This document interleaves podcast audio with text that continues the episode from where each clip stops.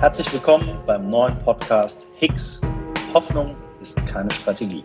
Mein Name ist Christian Underwood und im Gespräch mit Strategiemacherinnen und Machern wollen wir den Mythos Strategie entzaubern und gleichzeitig aufzeigen, wie man mit strategischer Arbeit in diesen volatilen Zeiten gewinnen kann. Der Titel unserer heutigen Ausgabe lautet We Have a Dream. Und ich begrüße ganz herzlich unseren Gast Jan Hofmann, seines Zeichens Director Strategy bei Fiesmann, einem der typisch deutschen Hidden Champions aus Nordhessen. Jan, herzlich willkommen. Christian, ich freue mich hier zu sein. Ja, sehr schön. Vielen Dank, dass du dir die Zeit genommen hast. Ähm, ja, zum Start weg, äh, einfach, dass die Leute dich auch noch mal ein bisschen besser kennenlernen. Zwei, drei Eckpunkte zu dir. Du hast äh, in Mannheim äh, studiert, Corporate Finance und Entrepreneurship. Im Schwerpunkt ähm, deine Karriere gestartet bei BCG mit der Entwicklung digitaler Strategien für den Automotive- und Banking-Bereich ähm, und äh, hast auch, äh, ich sage ich sag das mal salopp, äh, viele schöne neue Businessmodelle entwickelt für die Digital Ventures der BCG in der Vergangenheit. Und seit 2017 bist du bei Fissmann in Allendorf, verantwortest äh, seit Januar 2020 als Director Strategy das Thema Strategie End-to-End. End-to-End-Strategie, was heißt das für dich in der täglichen Arbeit? End-to-End, da lege ich sehr viel Wert drauf. Das heißt für mich gesamthafte Verantwortung. Und ähm, um da mal mit dem klassischen Vorurteil gegen Berater oder Ex-Berater direkt äh, anzugreifen, ähm, hier ist es wichtig, nicht bloß die Papiertiger über den Zaun zu werfen, sondern dass die Strategien, die ich mit dem Team entwickle, dass die tatsächlich auch in die Umsetzung kommen und dann erfolgreich mhm. umgesetzt werden. Und dementsprechend Ende zu Ende von der Entwicklung über die Umsetzung, dann aber natürlich auch zur Erneuerung wieder im Sinne eines Zirkels. Mhm. Mhm. Ja, äh, Fiesmann, du sagst Erneuerung, äh, digitale Erneuerung. Äh, in dem Zeichen äh, oder unter dem Zeichen ist Fiesmann ja in den äh, vergangenen fünf Jahren äh, auch, ich sag mal, als First Mover in vielen Bereichen sogar schon unterwegs als typisch deutsches mittelständisches Familienunternehmen, ich sag mal, alle, alle Buzzwords, die es braucht für den typischen Hidden Champion aus Nordhessen, ähm, seid ihr da ja, äh, äh, ja, prescht ihr da ja auch wirklich, wirklich vor und versucht, neue Wege zu gehen. Und ähm, ihr seid jetzt nochmal einen Schritt weitergegangen und habt äh, in diesem Jahr, äh, das äh, für alle natürlich äh, eher auch vielleicht ein schwieriges Jahr war, äh, und äh, wir führen den führen das Gespräch hier jetzt auch über, äh, über, über einen Videocall und, und sehen uns nicht direkt. Ähm, habt ihr gesagt, wir, wir wollen nochmal weitergehen, wir wollen was Großes machen. Ähm, und ihr habt an eurer Vision 2030 gearbeitet. Ähm, warum, warum sind Visionen wichtig in diesen Jahren? Ja, ich lass mich, wenn ich auf die Vision 2030 schaue, nochmal ein bisschen weiter ausholen. Mhm. Wir haben 2017 und das ist wohlgemerkt das Jahr, in dem unser Familienunternehmen 100 Jahre alt geworden ist, die Frage des Warums gestellt, des Leitbilds, im Englischen mhm. der viel zitierte Purpose. Mhm. Und diese Frage haben wir allen 12.300 Familienmitgliedern weltweit gestellt. Mhm. Weshalb kommen wir morgens zur Arbeit? Weshalb sind wir glücklich bei unserem Arbeitgeber? Weshalb sind wir angetrieben, Lösungen zu entwickeln für die Bedürfnisse unserer Nutzer weltweit? Und das Ergebnis war Recreate Living Spaces for Generations to Come. Es hat zwei ganz starke Elemente. Die Living Spaces auf der einen Seite, mhm. dass wir Wohnräume gesamtheitlich schaffen. Und auf der anderen Seite das Thema for Generations to Come, dass wir uns ganz bewusst als Familienunternehmen mit einem sehr klaren Wertekonstrukt den nachkommenden Generationen verschreiben. Und dieses Leitbild wollen wir jetzt im nächsten Schritt auch mit einem ganz konkreten Zustand im Jahr 2030 versehen. Das heißt, dieses Leitbild ist zeitlos. Das ist ähm, nicht, mhm. nicht, Bedingung, äh, nicht mit Bedingungen versehen. Die mhm. Vision hingegen, an der wir jetzt arbeiten mit unserer Traumkampagne, ist ein konkreter Zustand, von dem jeder unserer Familienmitglieder im Jahr 2030 träumt. Und das ist für uns sehr wichtig, insbesondere in einem so anspruchsvollen Jahr wie diesem, gemeinsam auf einen Nenner zu kommen, was wir gemeinsam erreichen wollen in 2030 du hast gesagt, Dreaming-Kampagne. Was jeder, was jeder Einzelne träumt, wird dann zum gemeinsamen Traum? Es ist natürlich eine große Herausforderung, aus 12.300 individuellen Träumen einen gemeinsamen abzuleiten. Aber ich glaube, das ist die Stärke zum einen unserer Kultur mit den drei Werten verantwortlich, teamorientiert und unternehmerisch, dass jeder auch die Gelegenheit hat, seinen persönlichen Traum mit uns zu teilen. Und auf der anderen Seite aber auch das klare Commitment seitens des Vorstands und der Unternehmerfamilie, diese individuellen Träume oder diesen Träumen eine Daseinsberechtigung zu geben mhm. und die auch wieder zu spiegeln in unserer gemeinsamen Vision, die dann den Anspruch haben muss, allen 12.000 Mitarbeitern, wie wir sie nennen, Familienmitgliedern gerecht zu werden. Mhm. Wie, wie seid ihr da vorgegangen? Wie macht man das? Ganz viele Videocalls oder? Glücklicherweise nicht. Ähm, wir haben natürlich in der Erarbeitung dieser Kampagne im Vorfeld einige Videocalls halten müssen oder halten dürfen. Aber die Erarbeitung erfolgt sehr analog. Und zwar sind wir ähm, so vorgegangen, dass wir zunächst in einem kleineren Kreis diese Kampagne losgestoßen haben und um Feedback gebeten haben, um mhm. sehr früh auch die Iteration ähm, einführen zu können. Und haben dann im zweiten Schritt ähm, einzelnen Gesellschaften im Ausland die Möglichkeit gegeben, ihre persönlichen Träume zu geben. Und das Ganze mhm. erfolgt in einem standardisierten Vorgehen, um auch am Ende die gemeinsame Vision ableiten zu können. Dieses Vorgehen mhm. sieht so aus, dass jeder weltweit, jedes Familienmitglied die Chance hat, ein Foto von sich zu machen mhm. mit einer bestimmten Pose, die es ermöglicht, den Bezug auch zum Arbeitgeber, zu unserem Familienunternehmen äh, zu bilden und dann eine, einen konkreten Satz zu nennen, was der persönliche Traum für 2030 ist. Und das Schöne ist, die Heterogenität ist sehr, sehr groß, wie wir es auch erwarten mhm. konnten. Hast du auch einen persönlichen Traum? Definitiv. Also mein persönlicher Traum für 2030 ist sehr nah an dem, was unser Purpose ist. Und zwar ist mein Traum für 2030, dass wir personalisierte Klimalösungen anbieten. Und zwar für ein gesamtes Leben. Was ich damit meine ist, personalisiert ist, stell dir vor, du bist mit verschiedenen Personen in einem Raum. Mhm. Dann ist mein Traum, dass das Klima in dem Raum nicht für alle gilt, sondern dass deine persönlichen Bedürfnisse befriedigt werden. Deine mhm. persönliche Wohlfühltemperatur erreicht wird zum Beispiel. Mhm. Und für das gesamte Leben, damit meine ich zum Beispiel auch, dass Personen in anderen Altersgenerationen anders bedient werden. Wenn du an Themen wie Luftqualität, gerade für ältere Leute, Seniorenheim denkst, mhm. dann ist das für mich ein echter Antrieb, daran zu arbeiten, sowas zu erreichen. Mhm. Du hast gesagt, 2017 seid ihr gestartet mit, äh, mit der Arbeit am Purpose. Äh, jetzt sozusagen im Jahr 2020 an der Vision für in zehn Jahren sozusagen gearbeitet. Was ist dazwischen passiert? Eine ganze Menge ist dazwischen passiert, das kann ich dir sagen. Wir haben 2017 ähm, quasi als Weihnachtsgeschenk an die große Familie diesen Purpose enthüllt, ähm, auf Basis der gemeinsamen Arbeit und haben dann im Jahr darauf, im Frühjahr, unsere Strategie entwickelt. Ähm, die Strategie quasi als Operationalisierung, als Konkretisierung des Purpose. Und diese, äh, diese Strategie, die wir damals ausgerollt haben, hatte eine Halbwertszeit von drei Jahren. Das heißt, sie läuft mhm. bis Ende des, äh, des nächsten Jahres mhm. und ähm, adressiert de facto ein sehr klares Zielbild, wo wir uns im nächsten Jahr sehen, auch mit äh, einem sehr klaren Ambitionsniveau versehen.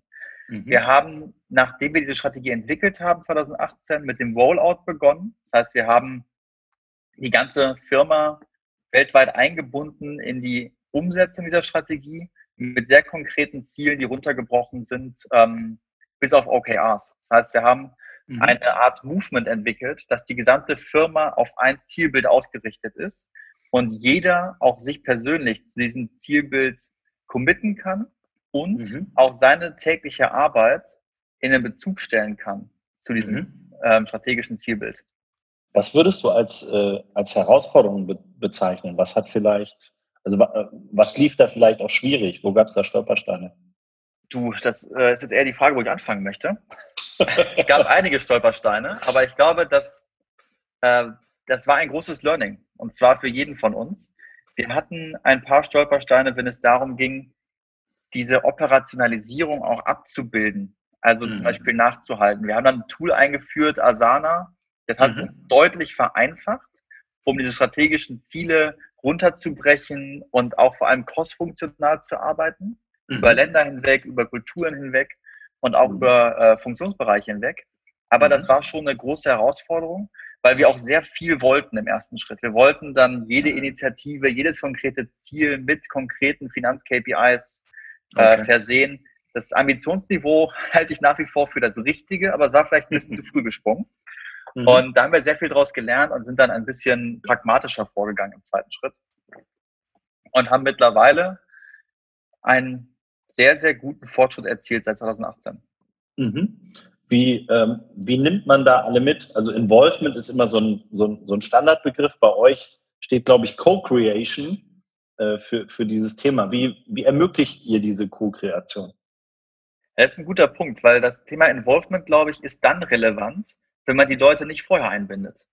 Mhm. Weil dieses Thema Involvement muss, glaube ich, dann stattfinden, wenn man top-down mit etwas in die Ecke kommt und versuchen mhm. muss, die Leute im Nachhinein dahinter äh, zu verbünden. Wir machen es mhm. anders. Ähm, das kannst du ja auch eigentlich eins zu eins bei unserer Traumkampagne ableiten. Wir wollen die Menschen vom ersten Tag an einbinden. Wir wollen mhm. das gemeinsame Ziel gemeinsam entwickeln, weil das mhm. macht es wesentlich leichter und auch effizienter, im zweiten Schritt das Commitment herzustellen und im dritten Schritt konkret auch daran zu arbeiten. Und das ist im Grunde unser Verständnis von Co-Creation. Gemeinsames Entwickeln und das lässt sich bei allen Themen anwenden, von Strategie oder Visionsentwicklung bis hin aber auch zu ähm, Produktentwicklungsthemen. Ja, Produkte, ihr seid im Klima- und Kühlbereich, ich sage das jetzt mal so, äh, du kannst mich gerne, gerne korrigieren. Wie sehr spielt da der Faktor Nachhaltigkeit äh, sozusagen bis zum Produkt, aber auch natürlich auch in der Strategie für euch äh, eine wesentliche Rolle? Ich sage mal, das Thema Verantwortung. Das äh, hat in zweierlei Hinsicht eine sehr große Bedeutung für uns. Das eine, als Familienunternehmen mit dem Purpose We Create Living Space for Generations to Come steht quasi im Sinnbild, im Leitbild schon die Verpflichtung gegenüber zukünftigen Generationen. Mhm. Das heißt, wir stehen dazu, wir machen es transparent und kommunizieren es auch sehr, sehr progressiv in alle Richtungen. Mhm. Das zweite, wir haben einen Wert ähm, von dreien, der heißt verantwortlich. Und zwar mhm. verantwortlich füreinander, aber auch für unsere äh, Gesellschaft. Und da lass, lass mir den kurzen Moment für einen Exkurs. Und zwar haben wir mhm. während der Corona-Krise drei Prinzipien nach innen und nach außen kommuniziert. Das erste Prinzip war, dass wir als Unternehmen und als große Wissensfamilie weltweit unserer zivilen, ähm, zivilen Verantwortung gerecht werden. Wenn man zum Beispiel Ventilatoren zu Selbstkosten hergestellt ähm, und auch weltweit angeboten. Wir haben mit V8 ein Programm eingeführt, das zum Beispiel ähm, verschiedene Bedarfsmittel im medizinischen Bereich mhm. Selbstkosten auch angeboten hat für verschiedene ähm, ja, Bedürftige weltweit. Okay. Und das zweite Prinzip war, dass unsere Fissern-Familienmitglieder weltweit gesund bleiben. Und das Dritte, dass wir als Unternehmen gesund durch diese Krise kommen. Und dieses, dieses Thema Verantwortung ist dementsprechend sehr, sehr groß bei uns geschrieben, sowohl auf der Gesellschafter als auch Vorstand und ähm, der Mitarbeiterseite. Mhm. Und wenn es dann konkret um Nachhaltigkeit geht, dann ist es zum einen ein Element unserer Strategie, also ein sehr konkretes, erklärtes Ziel, aber auch im täglichen Doing relevant. Wir sind zum Beispiel am Standort Allendorf im Herzen Deutschlands seit 2012 schon mit 5000 Familienmitgliedern vor Ort, die jeden Tag äh, unsere Produkte fertigen, schon auf den Klimazielen von 2050 angekommen. Das heißt, vor mhm. acht Jahren haben wir schon die Ziele erreicht, die die Europäische Union verlangt für das Jahr 2050. Also ambitionierte Ziele. Wie, wie schafft man, wie, also wie schafft man das? Also zum einen, wenn man sich nur aufs Kerngeschäft konzentriert, aber ich glaube, ihr schaut auch über den Tellerrand hinaus. Wie gelingt diese häufig ja als duale Transformation beschriebene äh, äh, Ansatz denn bei euch? Ich glaube, für diesen dualen Ansatz brauchst du zum einen sehr viel Kommunikation, mhm. weil die Menschen Klarheit fordern und ähm, auch einfach bekommen müssen darüber, wo mhm. das Zielbild ist. Und deswegen ist diese Traumkampagne auch als Nebeneffekt so wertvoll, um Klarheit zu schaffen, wo wir gemeinsam mhm. hinwollen. Mhm. Das ist das eine neben der Kommunikation als zweites halte ich es für extrem relevant, konsequent zu sein. Das heißt dann auch dieser Klarheit zu folgen. Mhm. Also so schön in Leadership-Prinzipien immer wieder walk the talk. De facto kommt es darauf an, dass man an diesen Zielen auch bestimmte andere Dinge unterordnet. Also die kleinen Opportunitäten, denen man hier und da mal begegnet, sie dann liegen zu lassen, mhm. weil man sehr überzeugt ist davon. Und da sind wir, an diesem gesamten übergeordneten Ziel zu arbeiten. Und ich glaube, die Kombination aus den beiden Themen äh, verlangt noch ein drittes Element und das ist sicherlich über den Tellerrand hinausschauen und auch mal quasi exogene Innovation zuzulassen. Das heißt, bei uns, wir haben neben dem Kerngeschäft eine eigene Einheit gegründet unter dem Dach der VCO, äh, die Abkürzung für FISMAN Taking Care of Everyday Needs. Ähm, und darunter haben wir Elemente wie zum Beispiel WhatX als Inkubator, Vito Ventures als Beteiligungsgesellschaft, Vito One als Inkubationsgesellschaft, ähm, die zum Beispiel digitale Lösungen außerhalb des Kerngeschäfts identifizieren, aufbauen und dann mhm. aber auch ans Kerngeschäft heranbringen. Und diese, dieser Dreischritt ermöglicht es uns seit einigen Jahren sehr erfolgreich, die digitale Transformation voranzuschreiten. Wie viel Handwerk steckt da drin und wie viel magische Blackbox für dich? Du, ich glaube, das ist ehrlicherweise alles Handwerk. Weil magische Blackbox, vielleicht als Synonym für magische Blackbox kann man sagen Improvisation. Gelegentlich muss man halt mal improvisieren, weil Dinge mhm. anders laufen, als man es erwartet. Gerade wenn man neue mhm. Wege beschreitet. Mhm. Aber in Summe ist das sehr viel Handwerk und sehr viel ehrliches, konsequentes Handwerk. Dinge mhm. umzusetzen, am Ball zu bleiben, Niederlagen auch als Learning zu verstehen und nicht aufzugeben. Ich glaube, das, mhm. das beschreibt es eigentlich am besten. Was, was, was, glaubst du, wenn du jetzt so ein, zwei Jahre äh, oder vielleicht auch drei, vielleicht noch nicht bis 30 äh, schaust, äh, wo viele jetzt in diesen volatilen Zeiten eigentlich sagen, da hält doch die Strategie äh, bis übermorgen und dann äh, müssen wir alles schon wieder überdenken. Wie, wie siehst du das? Ich kann den Gedanken verstehen und ich kann auch den Einwand verstehen, dass man sagt, in diesen volatilen Zeiten muss man doch eigentlich jeden Tag sein Zielbild anpassen. Ähm, ich habe da eine geteilte Meinung zu. Und zwar, wenn das Zielbild klar erarbeitet wurde und wenn man den Kontext verstanden hat, dann ist das Zielbild als solches eigentlich der eine Anker, den man hat in diesen volatilen Zeiten. Nichtsdestotrotz muss man natürlich ehrlich genug zu sich sein dieses Zielbild auch immer wieder zu überarbeiten. In unserem Fall kam dieses, äh, dieses, diesen Satz sehr stark intern geprägt, you can only make the right choices if you get the context right. Also man kann nur die richtigen Entscheidungen treffen, wenn man die Rahmenbedingungen verstanden hat. Und das trifft sehr gut. Also unser, unser Zielbild, unsere Strategie haben wir sehr, sehr, ja, mit sehr viel Aufwand, mit sehr viel Muße und auch Liebe zum Detail entwickelt und erarbeitet indem wir den Kontext verstanden haben.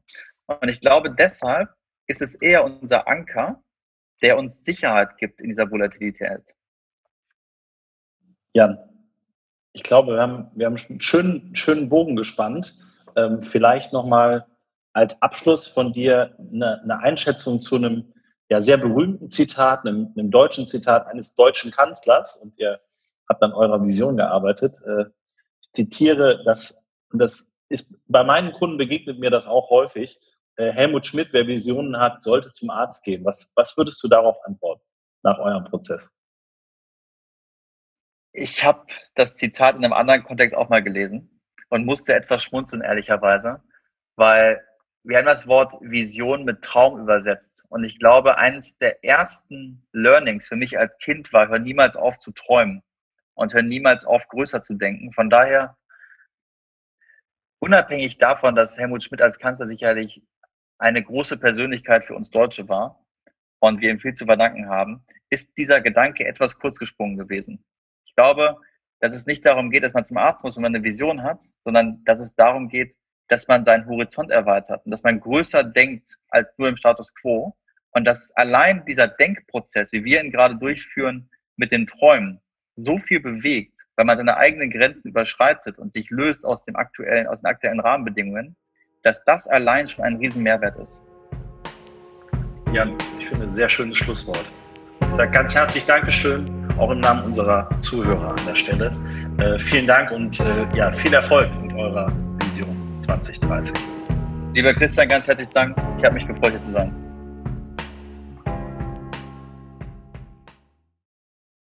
Werbung am 16. Mai ist es wieder soweit. Unser Strategy Summit findet statt. Die Strategiekonferenz für echte Strategiemacherinnen im deutschsprachigen Raum.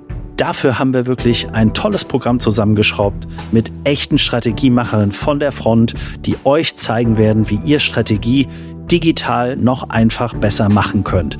Dafür haben wir unter anderem Speaker wie Mark Pollock, CEO der Tränkwalder Gruppe und Rüdiger Rath, CEO der Cancom Gruppe mit am Start in Düsseldorf bei Infosys im Tech and Innovation Center. Was müsst ihr jetzt noch tun? Geht auf unsere Seite, findet ihr auch in den Shownotes www.strategy-summit.de und sichert euch jetzt euer Ticket mit dem Gutscheincode Community10. Community, alles groß geschrieben und 10 als Ziffer. Wir freuen uns auf euch. Wir sehen uns in Düsseldorf. Ende der Werbung.